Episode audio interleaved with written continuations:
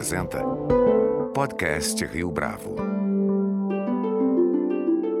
Este é o podcast Rio Bravo, eu sou Fábio Cardoso. O Instituto Serrapilheira, primeira instituição privada sem fins lucrativos de fomento à ciência no Brasil, foi criado para valorizar o conhecimento científico e aumentar a sua visibilidade. No intuito de promover uma cultura de ciência em nosso país, o Instituto atua em duas frentes: ciência e divulgação científica. Na entrevista que concede ao podcast Rio Bravo, Hugo Aglaniu, que é diretor-presidente do Serrapilheira, fala sobre a importância em investimentos e pesquisa científica no longo prazo e conta em detalhes como os projetos impulsionados são escolhidos.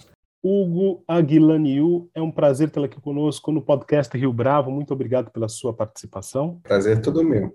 Hugo, para a gente começar, quais são as linhas de atuação do Instituto Serrapilheira e como é que vocês estão estruturados hoje? Bom, o Instituto começou em 2017, né? O Fundo Patrimonial foi constituído em 2016 e nossas linhas de atuação, eu diria que hoje em dia são quatro. A primeira dela é promover ciência de excelência no Brasil. Então, nós temos um programa que, na verdade, foi o primeiro programa que nós lançamos em 2017 mesmo, onde nós premiamos, eh, fizemos, fazemos um grande, uma chamada pública, jovens pesquisadores, e a ideia ali é premiar os melhores pesquisadores do Brasil. Então, são na ordem de entre 10 e 15 por ano, em vários campos, indo da matemática, biologia, física, química, e aí vai, engenharias. Então, isso é, eu diria que é a, a principal, a primeira atuação mais histórica do, do Serrapilheira que vem no segundo lugar é a promoção da divulgação científica. Então, nós temos um, um, outro programa de divulgação científica que funciona um pouquinho diferente, mas que basicamente tem como objetivo de promover divulgadores de ciência, que não necessariamente são cientistas, uma divulgação científica de qualidade, que alcança muita gente, porque desde o início nós tivemos a percepção que os brasileiros são grupos de pessoas muito diferentes, isso que é a complexidade do país, mas uma boa parte da população tem pouco contato com ciência. O que é ciência? E eu acho que a pandemia deixou claro que realmente o lugar da ciência na vida né, das pessoas não não está não tá claro. Então tem um grande trabalho a ser feito ali uh, na divulgação científica. A terceira linha de atuação é de formação. A gente resolveu iniciar um programa de formação de jovens pesquisadores. Aí são pesquisadores que são alunos ainda, né? não, não são ainda pesquisadores confirmados, e justamente a formação é para dar para eles a possibilidade de se formar com os melhores pesquisadores do mundo. E isso nós fazemos no campo da biologia e da ecologia, porque acreditamos que o Brasil tem que ser um dos melhores países nesses campos, que são estratégicos para o Brasil. Então, nós, nós temos um programa de formação. O quarta, a quarta linha de atuação, que é algo novo para a gente, é uma necessidade de atuar a favor da ciência no cenário político e econômico-social. Vamos dizer, tentar apoiar iniciativa que tem como objetivo de fortalecer o fomento à ciência no Brasil a ciência brasileira é excelente, mas ela sofre de uma descontinuidade de financiamento, financiamento, sendo que o financiamento científico é essencialmente público. E isso faz muito mal à ciência, então é realmente a, gente acredita que é muito importante que o Estado do Brasil tenha uma política robusta para não ter variações tão grandes como teve nos últimos nos últimos anos. Então eu diria que para resumir, é, isso são as quatro grandes linhas de atuação do Instituto nos últimos cinco anos. Hugo, como é que o Serrapilheira seleciona os projetos de ciência? Você falou dessas quatro linhas de atuação. Destaca agora para a gente um pouco da abordagem nessa seleção que vocês fazem. A seleção, que na verdade foi o que demandou o grande trabalho no início, ela é, eu diria, extremamente rigorosa. Então, a gente faz um trabalho de convidar revisores todos internacionais e muito próximo do assunto da demanda. A gente recebe entre 500, 300, mil propostas por, propostas por ano e a gente faz uma primeira seleção que tem a ver com a qualidade, se os critérios de elegibilidade estão, estão todos certos. Isso elimina uma parte já da, das, das, propostas. Nós temos um videozinho no, no, nosso canal YouTube que explica um pouco o processo de seleção, mas re, resumidamente, a gente vai procurar os melhores, os melhores revisores e cada projeto está sendo revisado por dois ou mais de dois revisores internacionais de altíssimo padrão. E as dicas que os revisores recebem é: isso é um projeto que pode fazer uma grande diferença no campo, isso é um projeto que seria considerado como altamente competitivo no teu país,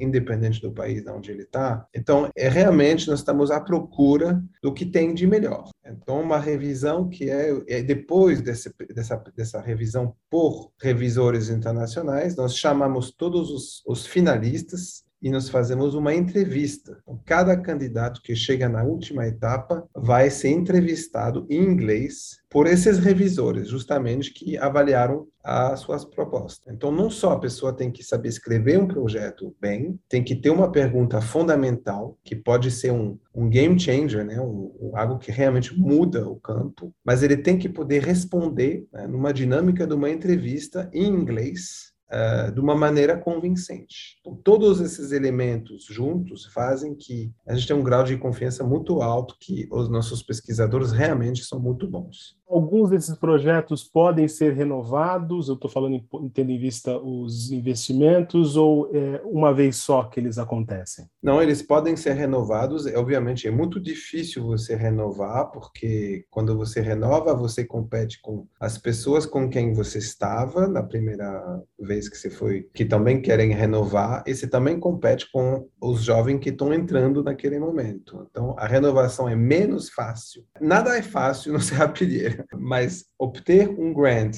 é difícil, renovar um grant é ainda mais difícil, mas é possível. A gente deixa totalmente aberto a possibilidade de financiar um projeto 15 anos, se precisar, eh, se a gente acha que esse projeto é revolucionário, que ele vai ter que eh, ser apoiado durante muitos anos. É difícil. A renovação depois, ele, eh, o projeto é de três anos, a renovação depois é anual. Então, ela tem uma, uma, um grau de exigência que é muito alto. E isso é um ponto muito importante, né? Porque a ciência e projetos científicos muitas vezes precisam do investimento recorrente. Então, você poder projetar seus investimentos, a sua, seus gastos, cinco anos, 10 anos muda tudo. Isso é verdade de muitas coisas, de muitas coisas, mas na ciência é particularmente eh, verdade. Então, o fato da gente ter um fundo patrimonial, isso volta um pouco à nossa estrutura financeira, nos dá uma capacidade de projeção, de previsibilidade, que eu acho é muito importante. Né? Uma das coisas que são, tem várias coisas que são importantes. Uma,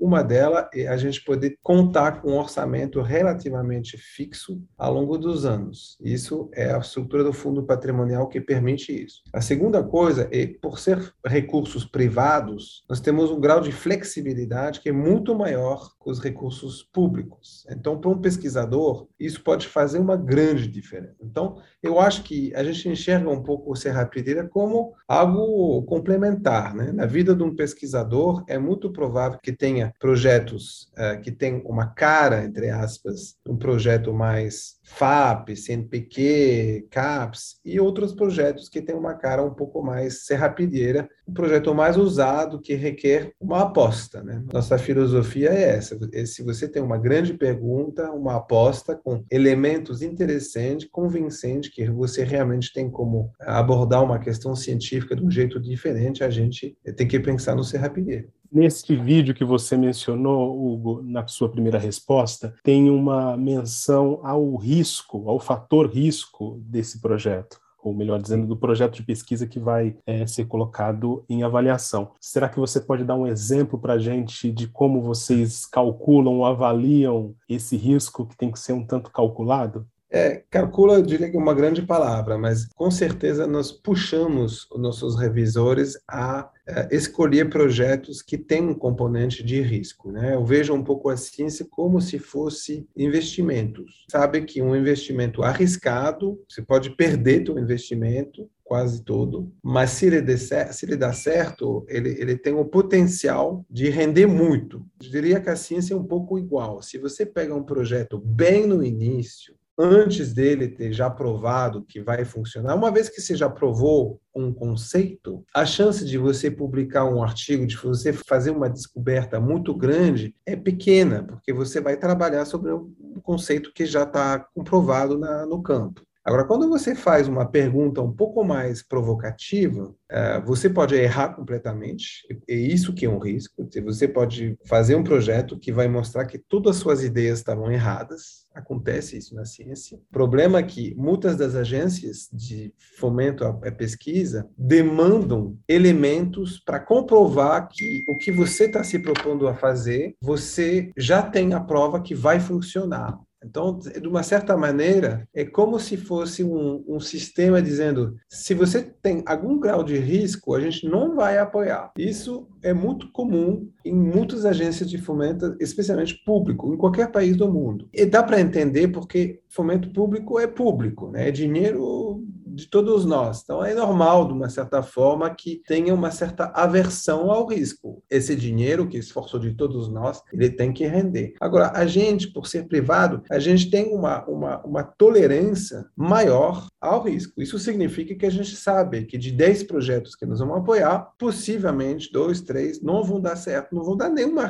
nenhum resultado. E tudo bem, faz parte da equação. Mas se dois ou três deram certo, e muito certo, com descobertas muito importantes que podem mudar o país, a gente acha que esse investimento, investimento vale a pena. Então, para isso, você tem que forçar, por isso que nós assistimos o processo de seleção inteiro, porque você tem que estar tá lá para sentir quando os revisores estão tendo uma, um comportamento um pouco averso ao risco. Isso a, acontece o tempo todo. Eu acho que é natural no ser humano de resistir um pouco ao risco. Quando isso acontece, a gente pontua, olha, a gente pode aguentar mais risco. Se, se o problema aqui é só risco, vamos lá, que se a ideia é genial, se a... E muitas vezes a conversa vai assim, né? O cara diz, ah, não, olha, se isso tá certo, é revolucionar, mas assim, não tem nenhum dado mostrando que...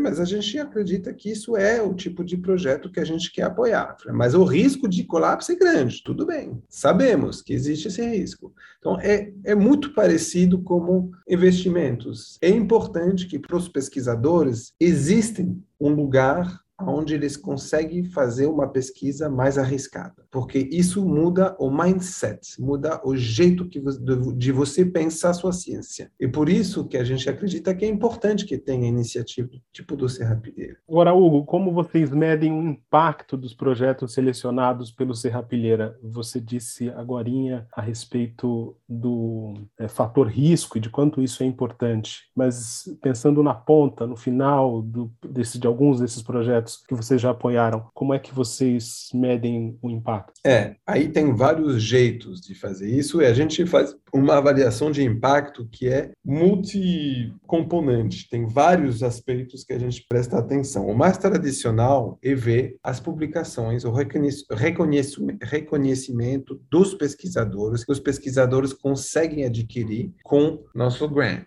Então, um pesquisador que publica em revistas muito reconhecidas, obviamente isso tem impacto. Isso é muito simples de você avaliar, porque na ciência tudo é o jornal no qual se consegue publicar te diz se o trabalho realmente é bem feito, tem jornais de várias qualidades, ou a, a frequência de convites internacionais também te diz a respeito disso. Um, um outro fator é a capacidade de produzir patentes, porque uma coisa é você fazer pesquisa, isso não é o fator primeiro para a gente, porque o Serrapilha se interessa na, nas descobertas científicas, não necessariamente nas aplicações. Até porque na matemática, por exemplo, as grandes descobertas de hoje só vão ter aplicações muito provavelmente daqui 50, 100 anos, não é imediato. Outros campos, as aplicações às vezes são mais imediatas. Então isso é uma coisa que a gente presta atenção. Uma outra coisa que a gente presta atenção é a capacidade do pesquisador, do grantee, né,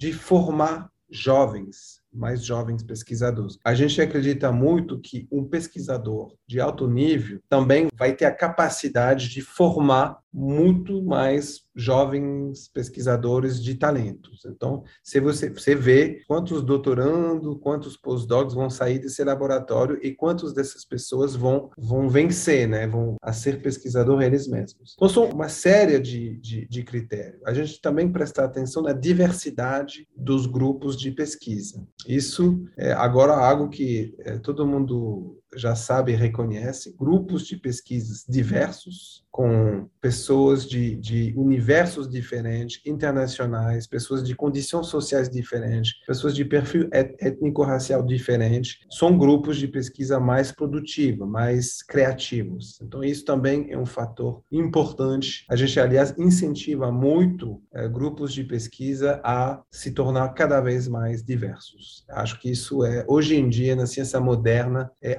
absolutamente necessário. Então, são vários os critérios de desempenho, mas não é difícil você ver se um cientista está dando certo ou não. Qual é o tipo de vínculo que o Serrapilheira mantém com universidades brasileiras? E acrescento aqui o seguinte, a seguinte questão: existe algum tipo de preferência, se universidade privada ou universidade pública, para o Serrapilheira? Não, não existe. A gente, de fato, se relaciona mais com universidades públicas, porque elas representam a grande maioria do, da pesquisa pesquisa brasileira é feita em universidades públicas. E nós temos uma relação absolutamente de respeito, né? Cada vez que nós assinamos um contrato com um grantee, o contrato, na verdade, é um contrato quadripartite entre o Serrapilheira, o próprio grantee, a universidade onde ele trabalha, e uma fundação que administra os recursos. Então, nós temos contratos com mais de 300 instituições no Brasil, mas também nós temos grantees que trabalham em empresas,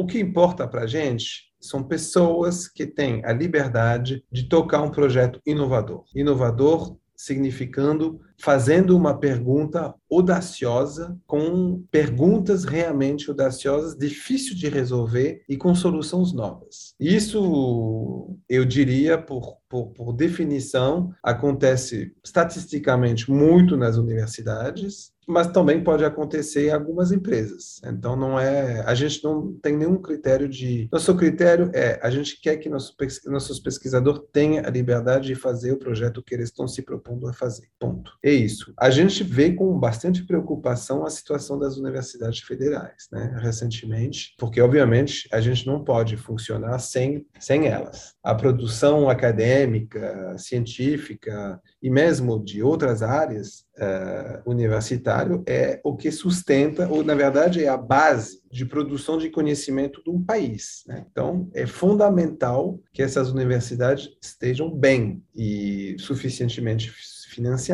financiadas. Felizmente, recentemente, eh, a situação foi se deteriorar. Então, isso é uma grande, grande preocupação, porque a nossa capacidade de investir nas universidades é nossa capacidade a reconhecer, nossa capacidade a existir no futuro. Né? A universidade é a existência de um lugar no seu futuro. Então, isso é preocupante, mas a nossa relação com as universidades é excelente, não tem, nós não temos nenhuma preferência, não.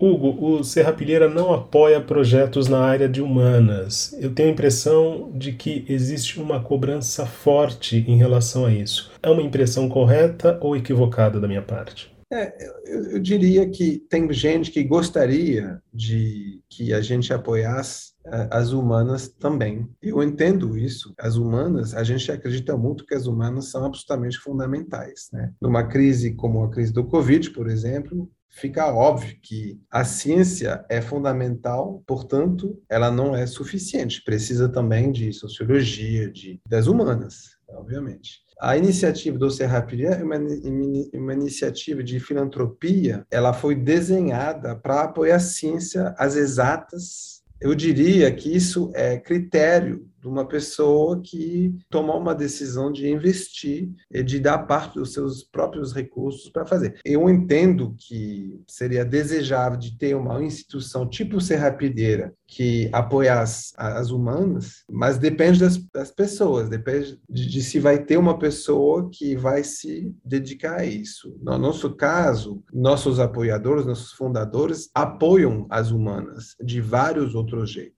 E o Serrapilheira é uma iniciativa deles para apoiar a ciência. Eu entendo perfeitamente a necessidade de apoiar as humanas, eu mesmo acho que é absolutamente fundamental, mas para o Serrapilha funcionar razoavelmente bem com o orçamento que ele tem, as exatas já é bastante grande. Então, em termos de gestão, acho que querer apoiar tudo seria um erro, porque tem que focar. Agora, isso não significa que não seria bom ter um Instituto Serra Pilheira 2, ou com outro nome, dedicado às humanas. Por que não? Eu, eu acho que seria uma coisa maravilhosa. Mas eu acho que é um erro, um equívoco, pensar que tem uma oposição entre as humanas e as exatas. Eu acho que tudo isso é conhecimento. E conhecimento que tem que se integrar. Então, eu acho que não pode ter essa confusão de pensar, ah, exatas não é humanas, ou humanas não é exatas. Não, é a forma é, nossa missão original foi de apoio às ciências exatas divulgação científica, e isso que nós fazemos. Isso não significa que a gente não, não gosta ou tem um, uma oposição,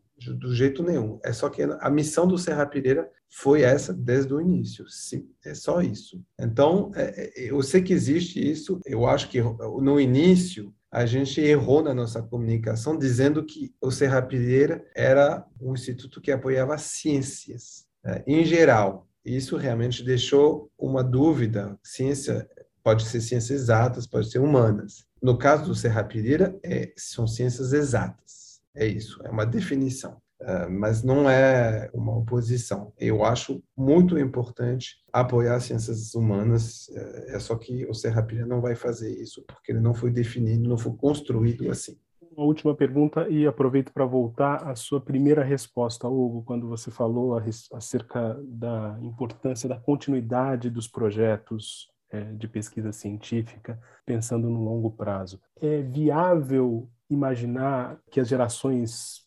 futuras serão mais impactadas pelo conhecimento de ciência do que os jovens de hoje? sobretudo por conta dos trabalhos relacionados à divulgação científica de longo prazo? Tem vários elementos na sua pergunta. Eu diria que pode ser que as pessoas não percebem, mas nossas vidas já estão imensamente impacta impactadas pela ciência. Tudo que a gente faz, o fato da gente gravar essa conversa, por exemplo, é diretamente relacionado à ciência. Então, nossas vidas já estão super impactadas. Eu acho que o que não está claro é justamente a consciência disso.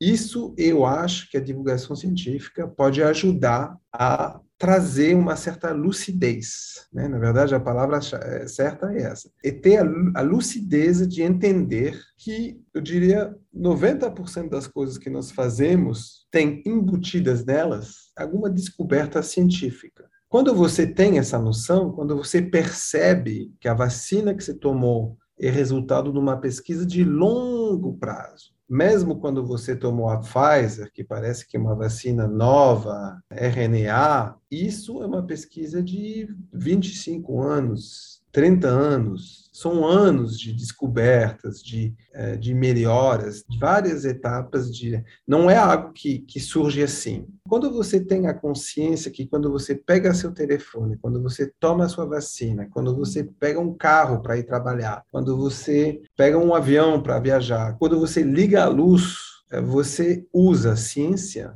aí realmente você começa a dar valor se você pensa, faça um pouco esse exercício de pensar como que, como que a minha vida seria sem ciência, é assustador. Essa vida ali é assustador. Então, eu acho que se as pessoas conseguem ter esse pensamento, elas naturalmente vão querer entender mais sobre a ciência eu diria que uma outra componente que é importante, além da necessidade né, da ciência, é a visão que a ciência te dá. O pensamento científico, que é o pensamento racional, é, de você tem um, um, jeito de pensar, um jeito de raciocinar que vai te levar a poder ter uma lucidez sobre a sua vida, sobre o que está acontecendo na sua vida, ela pode te ajudar pessoalmente muito. Não precisa ser grande cientista, não. Algum tipo de raciocínio lógico, o científico, é muito simples, pode, pode ajudar as pessoas muito a levar as suas vidas. E isso não é algo que bate com outros jeitos de pensar a vida. É, existe muito essa crença que ciência tem que se opor a outros jeitos de pensar, acreditar, religião, enfim, essas grandes oposições ancestrais. Na verdade, não é verdade tudo isso. Você pode muito bem acreditar numa religião qualquer, estou dando exemplo da religião, e ter um raciocínio lógico e racional em outros momentos. Né? Na verdade, historicamente, os grandes cientistas antigos do século XVIII, XVII, Todos eles eram religiosos. Então, essa oposição entre a ciência e a religião, por exemplo, é uma oposição que foi construída ao longo dos anos. E ela é um pouco artificial. Ela se embasa muito sobre a questão da origem. A religião diz que Deus criou o mundo e a ciência diz que, diz que não. Será que a ciência diz que não? Não, a ciência não diz que não. A ciência diz muitas vezes que não sabe. Então, isso não é incompatível. Então, eu acho que se as pessoas conseguem chegar num lugar de vida onde elas conseguem conciliar as suas coisas pessoais e algum tipo de pensamento racional, científico, acho que isso seria um ganho para todos nós. É, isso é para qualquer pessoa. Qualquer pessoa tem dentro de si a capacidade de pensar logicamente, racionalmente e de pensar diferentemente também. E está tudo bem. Eu acho que isso é o jeito mais rico de viver. Então, eu acho que trazer algum tipo de, de racionalismo entender o papel da ciência na nossa vida atual e entender um pouco como se dá uma construção do raciocínio científico, se a divulgação científica consegue fazer isso, seria uma batalha vencida, porque eu acho que seria uma vitória, eu acho que todo mundo ganharia. Então é isso, eu acho que isso deveria ser um objetivo de ter mais jovem com esse grau de consciência. Na verdade, é lucidez, ter lucidez do que você é, da onde você vive, o que, que você está vivendo, porque, enfim, coisas da vida. Hugo Aguilanil, foi um prazer tê-lo aqui conosco no podcast Rio Bravo. Muito obrigado pela sua entrevista. Foi um grande prazer falar contigo, Fábio. Muito obrigado. Este foi mais um podcast Rio Bravo. Você pode comentar essa entrevista no nosso perfil do Twitter, arroba podcast Rio Bravo, ou no Facebook da Rio Bravo. A nossa lista completa de entrevistas está disponível no Apple Podcasts, no Deezer, no Google Podcasts, no SoundCloud e no Spotify. E no aplicativo O Guia Financeiro, além dos nossos podcasts, você encontra muito mais conteúdo sobre o mundo da economia em diversos formatos.